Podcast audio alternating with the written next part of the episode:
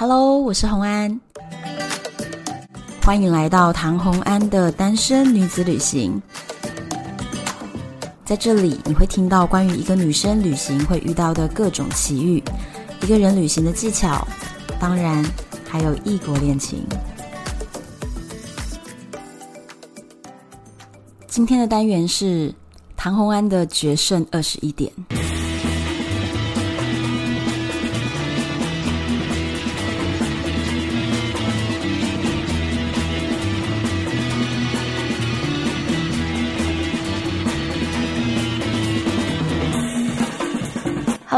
我们又回到了赌场的单元。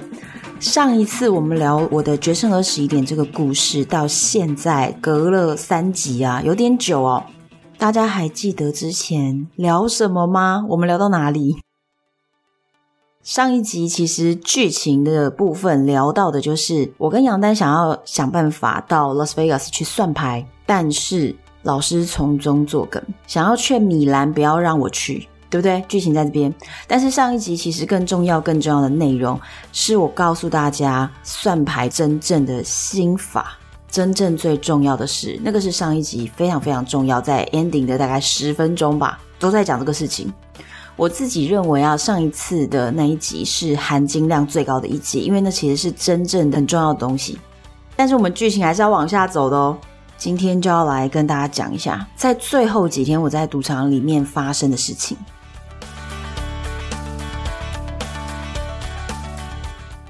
虽然呢，老师有想办法请别人传话，让米兰不要赞助我，但是呢，我跟杨丹直接打电话给米兰了。我们直接打电话给他的时候，其实杨丹就直接开口，因为我们想要试探看看到底有没有可能。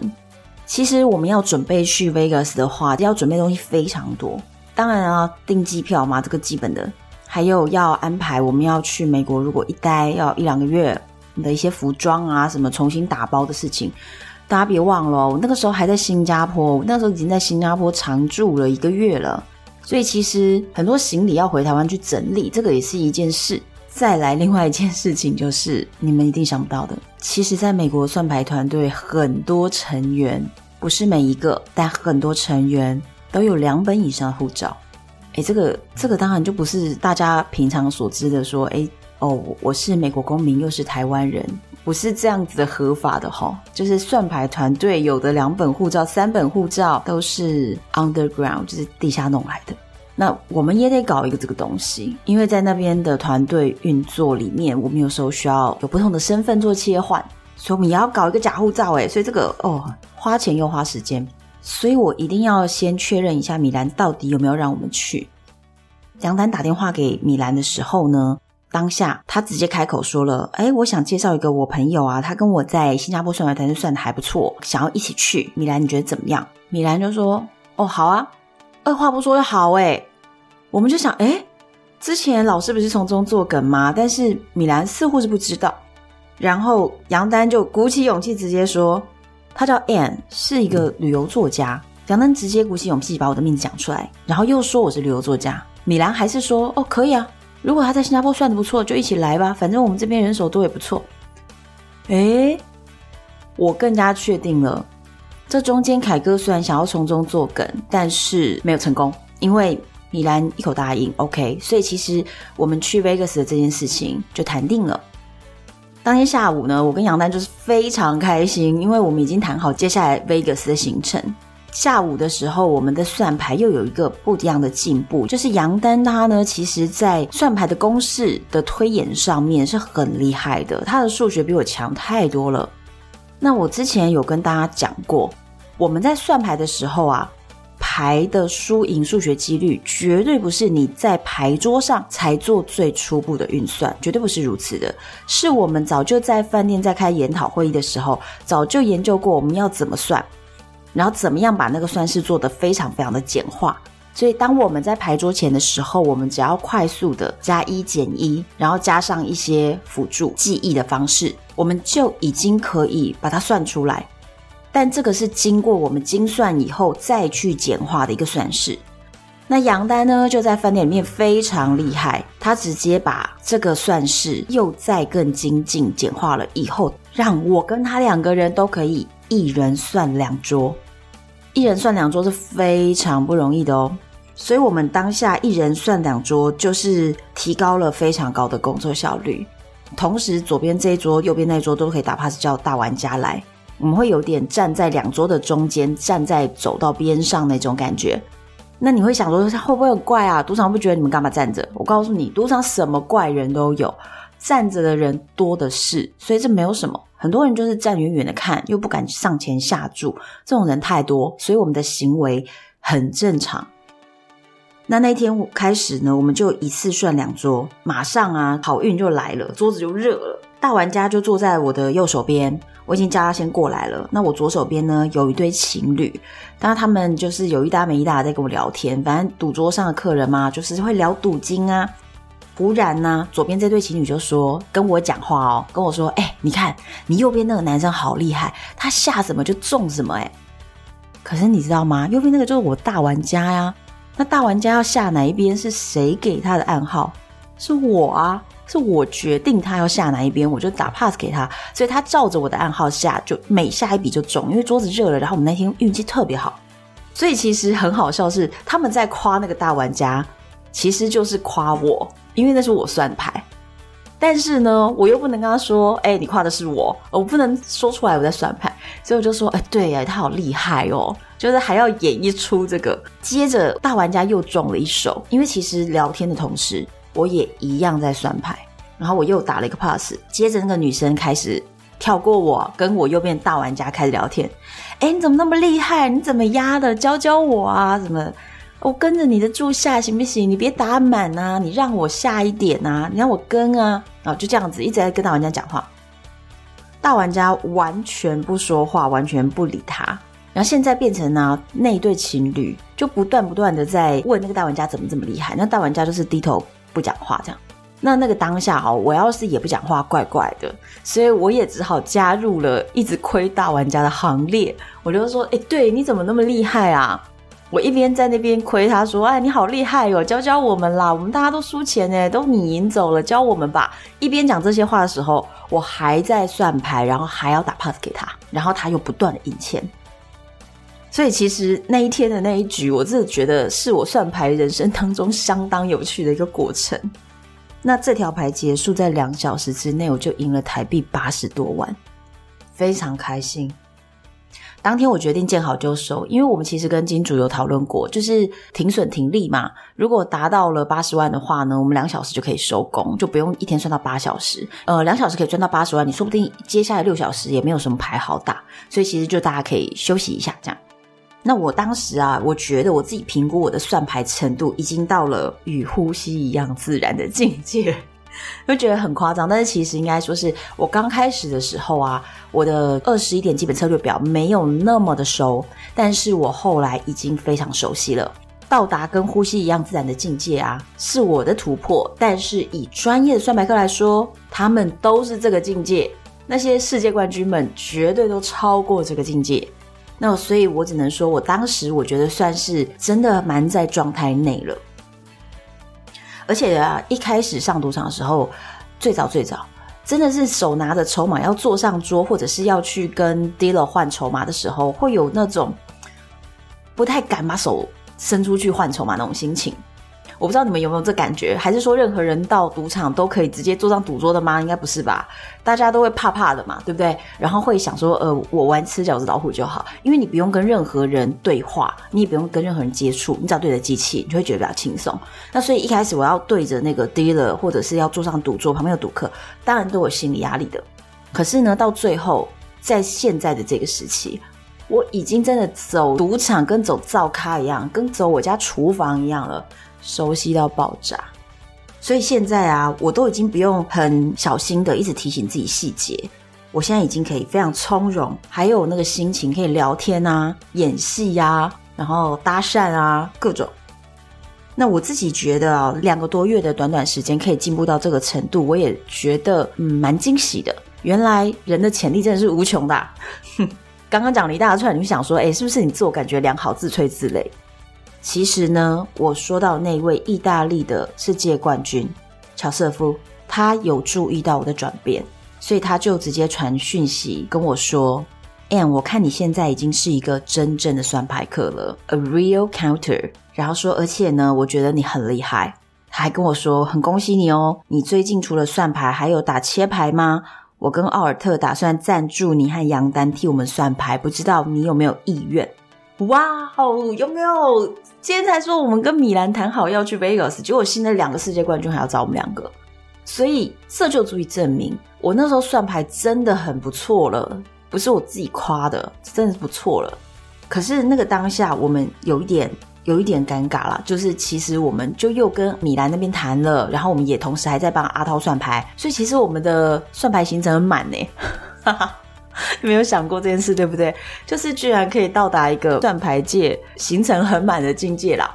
所以他们约的时候，我就哎，不知道该答应还是拒绝这样。但是其实非常开心。当天我两小时赚了八十万嘛，那我传了简讯回去跟阿涛报账的。那后来呢，阿涛就回了简讯，因为杨丹那边也报账了。我呢是赚了八十五万台币，杨丹是赔了八十万台币。所以 total 我们只赚了五万块，傻眼！我真的是心情像洗三温暖一样。原本赚了那么多，很高兴。乔瑟夫约我参加他的团队，我也很高兴。然后就收到了一个杨丹赔钱的简讯，我的妈呀！我真的赢的都给杨丹输回去诶。那你们记不记得一开始我在跟阿涛组这个团队的时候，我跟他说我和杨丹合并计算。所以就真的这样相抵掉，所以我们今天的战绩只有五万块台币。我当下的感觉就是，啊，杨丹，你的运气怎么这么背啊？你要不要去拜拜啊？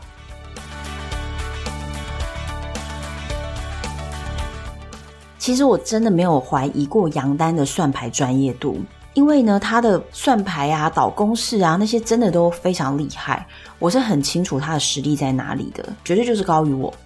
但是我不得不说。他的牌运真的很背，他常常输。那好不容易赢的时候呢，赢一点点，而且他也会遇到那种一天在赌场八小时算不了一条牌，因为每一条牌都不热。就这个就是没有运气。之前嘛，我讲说他天天上赌场算牌，那我又常常在新加坡接受访问，还因此我们有一点点小纠结嘛，就是争吵了一下说，说算牌的时间我是不是算太少了？可是哦。就算我算的比较少，我的战绩是正的，他的战绩是负的耶，所以他那么常去，然后是赔钱的，哎，那你干嘛去？你在家里睡觉算了，真的是有那种感觉。那我就算少去，我就赚钱嘛。隔天我又要再跟杨丹进赌场的时候，想到了前一天他给我输了八十万，我其实进赌场之前真的超想跟他说，你怎么都没有赢钱的运气呀？但是哦，我这个话呢，到嘴巴就硬生生吞回去，因为我觉得现在就在赌场门口讲这句话绝对没有加分啊，所以我就把话吞回去，改口说：“哎，杨丹，今天赢多一点哦。”我就赶快换一句话，就希望可以带来一点好运。然后我找了一张很人很多的桌子，我就坐在靠旁边的位置，我坐在边角上，就方便我同时两桌都可以算。然后我的牌运又是超好。真的连着好几天都这样，我排运超好，两张桌子同时热起来了，两张桌都可以下。哦，我那时候真的好傻眼哦，这个时候暗号怎么打呀？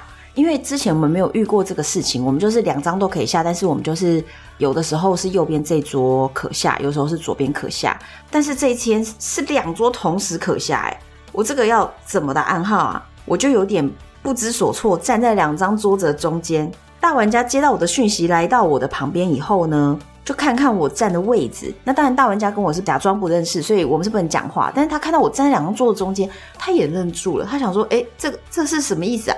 我看啊，那个牌一张一张的过去，桌子就越来越热，已经差不多要下了。我再不想个办法呀，我们就要错过下注时机了。我这个时候真没办法，我拿起手机，我就要传简讯告诉他。没想到我正要打字传简讯的时候，他就想一想，觉得呃可能是左边吧，他自己跑到左边那一桌去下注。当下我就觉得完蛋了，我传简讯他已经来不及，我只好马上拨电话给他，我说右边，右边，就是用气音讲。然后他听到了，马上就挂了电话，就哦哦，然后挂了电话就跑去右边下注。两边的发牌员刚好在这一刻呢，就比出了 no more bet。就是停止下注的一个手势，把两手手掌朝下水平的画开，比完了这个手势之后，开牌 Lucky Seven，耶、中了。桌上婆婆妈妈就整个说：“哇，这个人怎么运气这么好啊？接了一通电话，换边桌子下注呢？哎，他就中了，这通电话好神呐！”桌上婆婆妈妈有注意到，哎，我当下真的觉得超级不妙，超级不妙，因为婆婆妈妈可能觉得，哎，这人运气挺不错的。我觉得刚刚那个很慌张的状态下，我真的没有办法，我只好打了个手机，然后这个手机完全在监视镜头下暴露了我们的身份。我我当下其实真的觉得超级不妙。婆婆妈妈可能只是觉得说，哇，好神奇啊，你好好运。那他们嚷那么大声，我真的很担心赌场经理有听到，因为赌场的人就不像婆婆妈妈这么好糊弄了啦。我就赶快再传一个简讯跟大玩家说。我用哪一只手拿筹码，你就去分辨是哪一桌，赶快增加一个我们的暗号，这样让他知道。因为现在两边都很热，一定要赶快下。那我就赶快跟他传了一个讯息。那我传讯息的时候，当然很小心，我把手机就是直立着，垂直于地面，然后手机的正面面对我的身体，就是比较不会被摄影机拍到的。结果我那一天哦，超级怪的，我运气好到我自己不敢相信，诶，如有神助。我只要一打暗号下注，马上中。所以他一下打左边，一下打右边，只要下注就中幸运期。大家还记得幸运期赔多少倍吗？十一倍。所以下一注我们就赚三十几万，然后连中四手。我真的哦，一边把筹码左手右手这样换，打暗号给他，我真的都觉得我心跳加快，手都要抖起来了，太夸张！我真的都被我自己的好运吓到。我不敢说这个就是完全靠算牌技术，因为算牌技术是胜率提升，不是百分之百的胜率，只是提升。那提升可以提到这么高，运气的成分绝对有。我是非常诚实的跟大家讲，我不会让大家觉得哦，会算牌就是神呐、啊，没有那么强的。所以真的就是有运气成分在。我那天又好运，而且当然我算的不错，所以哇，赚好多钱，两张桌子就热得非常非常快，这样几手之后。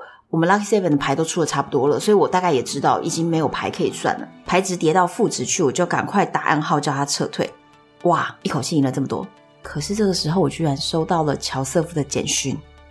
他说：“哎呀，你在一楼吗？帮我留意一下一位穿红洋装的女生，因为我刚从楼上听到赌场保安指着楼下讨论一个红洋装的女生，应该会是下一位被赌场盯上的黑名单。你看一下是谁？”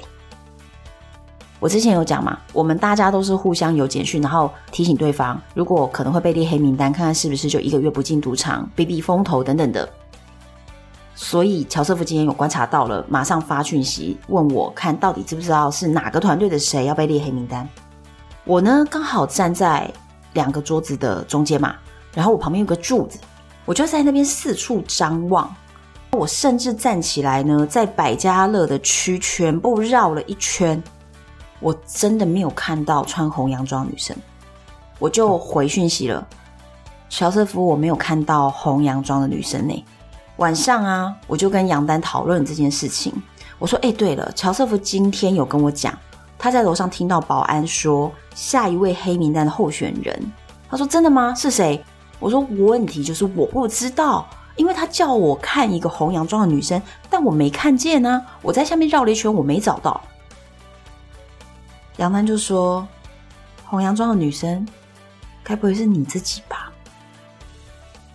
我低头发现，我今天就是穿着红洋装，哎，我真的是愣住，居然是我！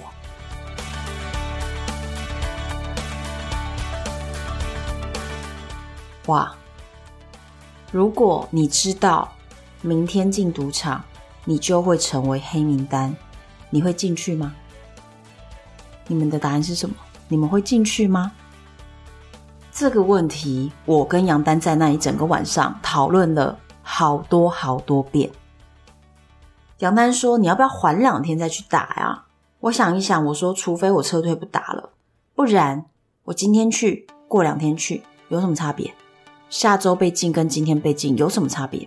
除非我就是放弃金沙赌场一个月。”但是以我们当时的那个状况，我是不可能一个月在新加坡就待着不算牌，没事干，就等等风头过了才进赌场，我不可能。那你说 OK，那你离开啊，离开赌场一个月之后再回来，以当时我们帮阿涛赚的钱和我们谈好的分红比例，我没有这个多余的钱，因为我赚的都被杨丹输回去了，所以我真的没有这个多余的钱。所以要撤退，我也没有办法撤；要避风头，我也没有办法避。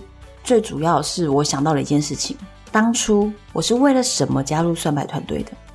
大家还记得吗？最早、最早、最早，我看了电影《决胜二十一点》之后，我是为了什么加入算牌团队的？我是为了赚钱吗？不是啊，我是为了人生之中希望自己可以成为赌场黑名单。我想要这样的一个人生履历，我想要体验一下电影般的人生，对不对？我要的是这个嘛。所以我想到这里，我就告诉他，就算今天真的会被列黑名单，反正我会去。这就是我跟杨丹最后的结论。那还记得上一次我有问过凯蒂，他被列黑名单的那一天发生了什么事情？就是他一进赌场，他坐下那一桌，那一桌低了就不发牌了。大家记不记得？就不发牌了。后来黑衣人突然多了好几个。OK，我觉得那是一个很好的征兆。所以我隔天进赌场的时候，我马上观察有没有黑衣人出没。我在周围绕了两圈，看到了一条牌已经发到尾巴，差不多又可以看一条新的牌的时候，我就觉得，哎，OK，那我就坐下来算牌吧。然后也没看见黑衣人。发牌员也很正常的在继续发牌，所以应该没有像凯蒂遇到那种状况。我觉得还行。旁边的赌客啊，就在那边一样啊，就是什么 Go Go Picture 那边很高兴的在那边叫。赌场还是非常的热闹，一点都没有什么奇怪的气氛。所以我觉得一切都再正常不过了。所以我那时候在想，会不会乔瑟夫昨天说那个红衣服的女生，其实真的不是我，只是我没有看到。因为其实我是穿了一件红洋装，加上一个黑色的皮外套，所以会不会说不是我，我也不是很确定。接着呢，我就好端端的坐在那里算牌喽。那这条牌就很旺，开始没有几手哦，就开始连庄，所以荧幕上的红圈呢，就一个一个一个的就开始一直庄庄庄庄庄哦，一直是庄家一条龙。有在玩百家乐的朋友一定知道我在讲什么啊，庄家一条龙，你知道这个时候超热的。桌边马上就数十人哦，挤在我们的桌旁边，越来越热，所以周围的空气你都觉得你不能呼吸了。这超多人的，周围的赌客比较外围的，就站在第二圈的，可能是下不到注，碰不到桌子，你就知道那坐多满。因为第一排是我们座位嘛，后面又站两排人哎，然后后面的人就会递筹码上来说：“帅哥，帅哥，帮我压，帮我压庄，帮我压一下，帮我压一下，这样子。”大家就开始不断的喊别人帮你下注，因为那个筹码要递到桌上去，桌上才开始二十局。那个时候刚算牌，桌子就已经热起来了，所以我要叫大玩家来下注了。那桌上呢，写着庄的那一条格子哦，一整条格子上面摆满了所有人的筹码。那它是有规定，一个格子只能摆一组，格子与格子中间的线上也可以摆一组。你知道真的摆到满的没有位置下，所以还有人要说：“哎，你让我再压在你的上面，就是我跟你下同一注，然后我们自己筹码赢回来了再来分钱。”你知道那个这是多么的热烈啊！就是一大条的那个格子全部都摆得满满满这样子，二三十叠的筹码，一手牌结束哦，你光是等发牌员结算每个赌客的输赢要花十几分钟啊。因为二三十叠在那边，那发牌员就要一直心算，一直心算，就是把每一个赌客的钱都算清楚，然后才有下一注。这种很热门的时候，牌进度好慢好慢，因为真的是十几分钟才一手这样。旁边的赌客啊就开始跟我聊天了，一边搭话，但还是要一边算牌啊，一边打暗号啊。然后我的运气就跟前两天一样，我真的是连续好几天都走大运，顺到不行。我每次打暗号下注都会赢，就是大玩家压的都中。可是最大问题是什么？现场是庄一条龙，我算出来大玩家就是要放在幸运期的格子里。你知道那有多显眼吗？因为大家都在压庄，只有大玩家放在幸运期格子里，这是非常非常奇怪的事情。在赌场里面，大家会一窝蜂的在压一条龙，所以幸运七格子真的是非常奇怪。我一方面其实是蛮担心赢得太夸张会引起注意。大玩家又不停的被人群挤到整个外圈，他根本好几次都来不及把筹码塞进来下注诶，而且你叫人家递筹码递进来的话，人家一定是给你下到装一条龙啊，因为他没有想到说你要下幸运期，他一直被挤出去，他要再挤进来，然后赶快压幸运期，好几注都快要来不及。他这一注就拖了前面坐着的赌客，将筹码摆到幸运期的格子上。前排赌客就开始嚷了：“哎，刚刚开过几次幸运期了，没有天天过年的啦，跟我们压庄啦，庄一条龙啦，很旺啦！”哦，开始赌客又鼓噪起来了。就在这个混乱的过程中，发牌员两手一挥，就做出了停止下注的那个 no more bet 的动作。然后我看了一眼，幸运期的格子居然是空的，大玩家居然还没有把筹码放上去。怎么回事？然后现场牌一开，picture 这样子，全场就欢声雷动，庄七点赢，幸运期又中了，可是大玩家居然没有压到这一注。我跟你讲，我真的暴怒，我这个我整个人，你知道，你就想象那种动漫里面出现的场景，就是我的人后面就砰，突然就爆出了火焰那种感觉，我真的暴怒哎，我超火的，搞什么啊？该赢的钱没有赢到，因为你要知道。一注就是台币三十几万呢，三十几万你该赢的没赢到，你不觉得很怒吗？哦，我这我气死了，我就是打电话，马上我我真的当时其实是气到失去理智，我马上打电话跟金主阿涛讲，我就直接说，哎，现在是搞什么？我要打电话这过程中，后面就有人不断拍我肩膀说，哎，帮我下一注，帮我下一注。可是其实我当下就觉得不要烦我，你们就是我真的怒，太怒了！你们不要再叫我帮你下注了，叫别人帮你下。我现在就坐在这边，我就是要打电话跟金主报告，我真的太不爽了。我当下就是真的很不爽。结果就有人又拍我肩膀，烦呢、然后转头，我想说到底哪一个赌客，就发现是一个女保安看着我，我看着她，然后我们俩就愣了一下。然后我想你不讲话，我也不讲话。接着他说：“不好意思，可以请你跟我们去一下办公室吗？我们有事情要请教你。”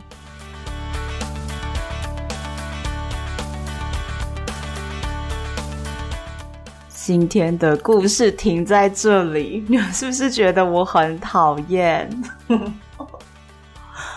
因为接下来那个一讲又是一大段，所以我们今天三十分钟一定就是停在这里了。女保安找我了，接下来我该怎么做呢？啊，敬请期待下一集。我是红安，拜拜。